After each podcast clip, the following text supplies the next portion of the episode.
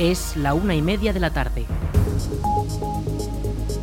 Buenas tardes, viernes 14 de octubre retomamos la información local en la Almunia Radio en el 107.4 de la FM para informarles acerca de la actualidad de nuestra localidad y comarca. Les habla Aritz Gómez.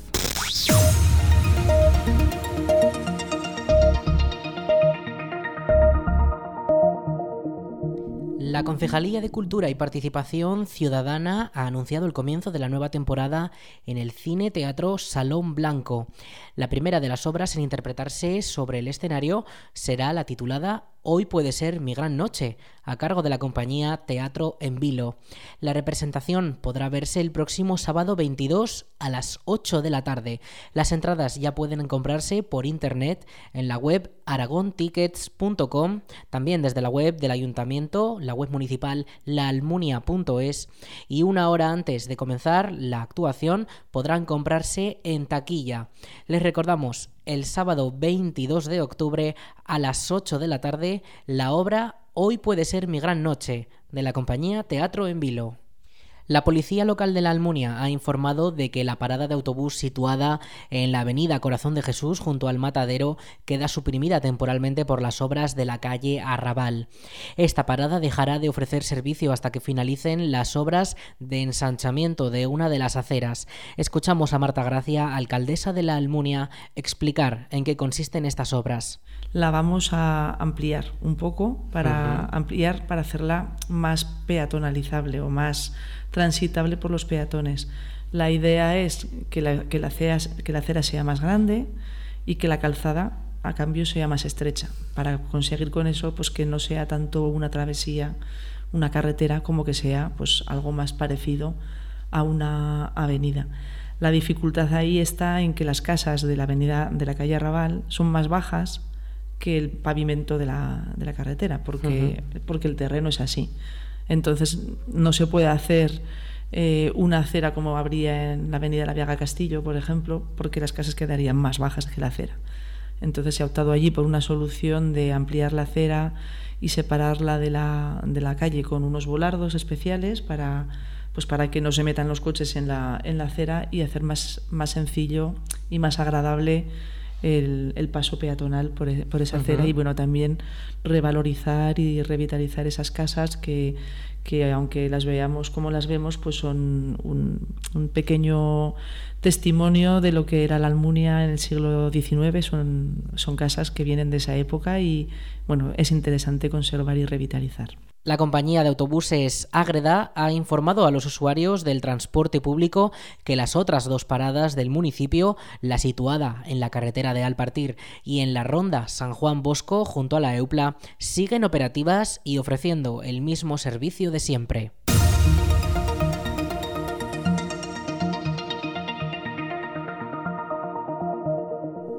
El Club Deportivo La Almunia se enfrentará a la Unión Deportiva Barbastro este próximo domingo a las 12 del mediodía. El partido tendrá como equipo local a los oscenses y el de La Almunia intentará buscar lograr la primera victoria de la temporada y salvar así la mala racha por la que pasan sus resultados, con un empate y cuatro derrotas consecutivas. Escuchamos a Diego Cabeza, entrenador del equipo almuniense. Y bueno, pues a visitar un un rival que, que también es, es un, presupuesto de los potentes dentro de la categoría, que, que pues bueno, como visitantes pues siempre es un, punto más difícil el, conseguir las cosas, pero bueno, yo creo que que con lo que hemos estado haciendo y el aprendizaje que nos va a dejar lo de ayer, yo creo que esta semana, pues bueno, pues espero que seamos un rival especialmente eh, difícil, porque pues bueno, como se suele decir, aquello de los platos rotos y esas cosas, pues bueno, seguramente nosotros vamos a afrontar la semana con, una motivación todavía eh, más grande y bueno, pues confiando en que en que podamos sacar algo positivo de ahí de, de Barbastro. La Almunia intenta buscar la victoria tras una muy amarga derrota 9 a 1 en el partido disputado el pasado domingo contra el Binefar y que deja al equipo en la posición número 15, la penúltima de su grupo, con tan solo un punto acumulado. Al partir, acogerá el 22 de octubre la segunda edición de las Jornadas de Igualdad de la comarca de Valdejalón, Durante la jornada, el municipio albergará una extensa agenda de actos a los que se invita a todos los vecinos de la comarca. El evento comenzará con una bienvenida a los asistentes por parte de las autoridades y la directora del Instituto Aragonés de la Mujer. Durante la mañana podrá disfrutarse de una ponencia sobre labores sociales, de varios debates sobre los estereotipos de género y el viaje de conseguir la igualdad, de diferentes exposiciones o vídeos e incluso de una comida. La programación completa puede consultarse en la web comarcal valdejalón.es. La comarca de Valdejalón ha convocado la primera edición del certamen de microrelatos auténticamente iguales. La nueva campaña forma parte de las acciones que la comarca realiza en colaboración con el Instituto Aragonés de la Mujer. Esta edición se lleva a cabo con el objetivo de sensibilizar a toda la sociedad sobre el daño que produce la desigualdad de género. El certamen incluye categoría de adultos y menores a partir de quinto de primaria y premios entre 500 euros y 150. Las bases completas pueden consultarse en la web comarcal Valdejalón es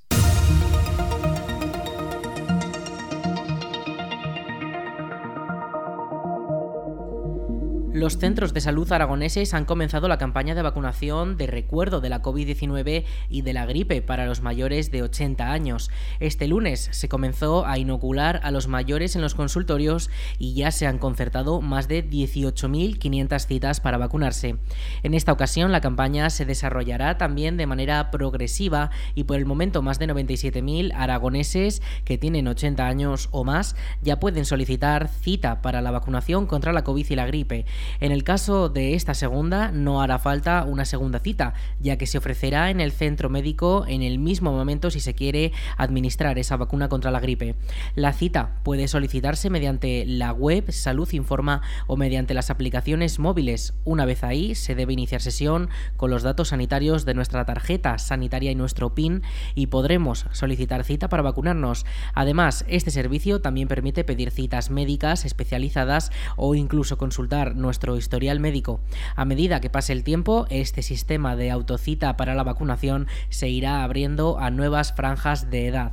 La campaña comenzó el pasado lunes en las residencias para los residentes y también el personal y hasta ahora ya se han administrado más de 23.000 dosis de recuerdo contra la COVID y 25.000 contra la gripe. Desde las autoridades sanitarias recomiendan que los mayores de 80 años esperen tres meses para vacunarse si han pasado recientemente la enfermedad.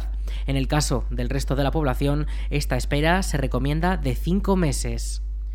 La nave logística de Bonaria en Épila toma forma y parte de sus instalaciones comenzarán a funcionar durante los próximos días, según informa el periódico de Aragón. La empresa comienza con la creación de los primeros 60 puestos de trabajo de los 4.000 que va a crear. Las primeras labores consistirán en el transporte de productos frescos y para ello ya se trabaja en la puesta a punto de 15.000 metros cuadrados. Además, según informa la propia compañía catalana, la gasolinera podría estar ya finalizada a finales de este mismo año, que daría trabajo a otras cinco personas. También está avanzada la potabilizadora y la nave de frutos secos, que también podría comenzar a operar en los próximos meses cuando se realicen trabajos de albañilería y adecuación de los interiores. El grupo Guisona está cumpliendo los plazos y no se ha dejado afectar en tiempo por los sobrecostes de las materias primas. Según los planes, antes del próximo 31 de diciembre debería estar finiquitado el centro promocional, que incluye la gasolinera, un supermercado y un restaurante. De momento, a Bonaria aún le quedan siete años más para operar con total normalidad su nueva planta, en la que ha invertido un total de 400 millones de euros.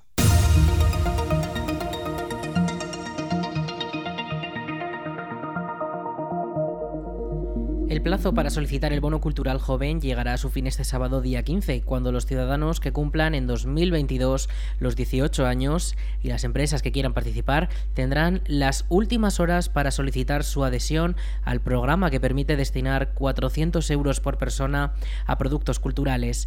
El sábado es el último día para poder darse de alta mediante la web bonoculturaljoven.gov.es con el certificado digital del interesado o con el sistema clave 2019.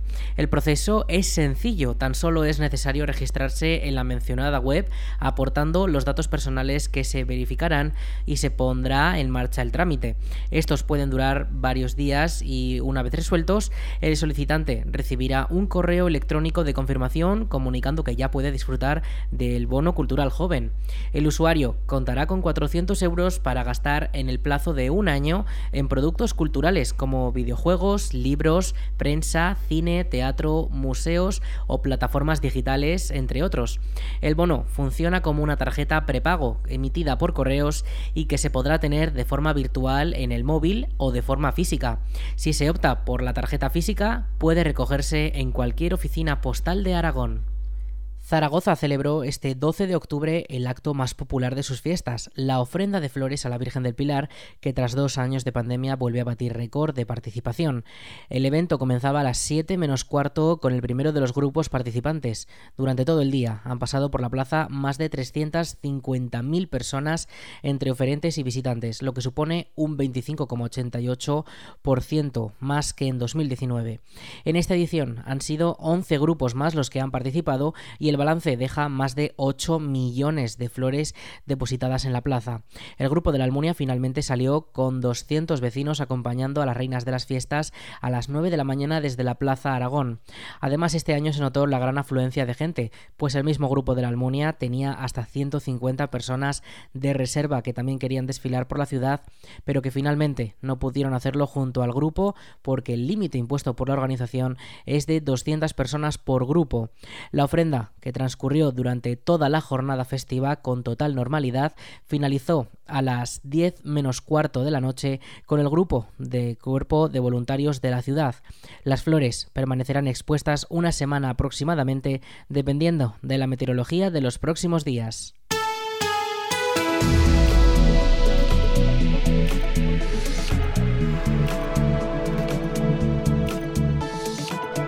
Cuanto al tiempo para este fin de semana, hoy viernes en la Almunia tendremos cielos despejados con posible poca nubosidad.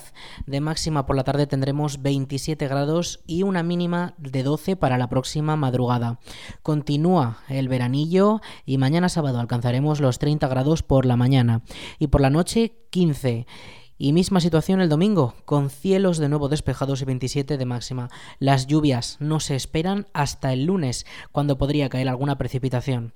Y si van a bajar a Zaragoza por esas fiestas del Pilar, les contamos también el tiempo para este fin de semana en la capital aragonesa. Hoy viernes, cielos despejados con máximas de 27 y mínimas de 14 y, y mañana sábado y este domingo situación similar de veranillo con 30 de máxima y noches calurosas para la época del año en la que estamos con 18 grados de mínima. Durante el fin de semana en Zaragoza tampoco se esperan precipitaciones.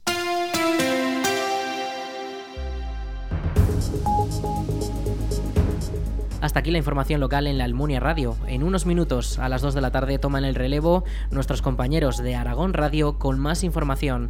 Un saludo en nombre de todo el equipo y de quien les habla, Aritz Gómez. Buenas tardes.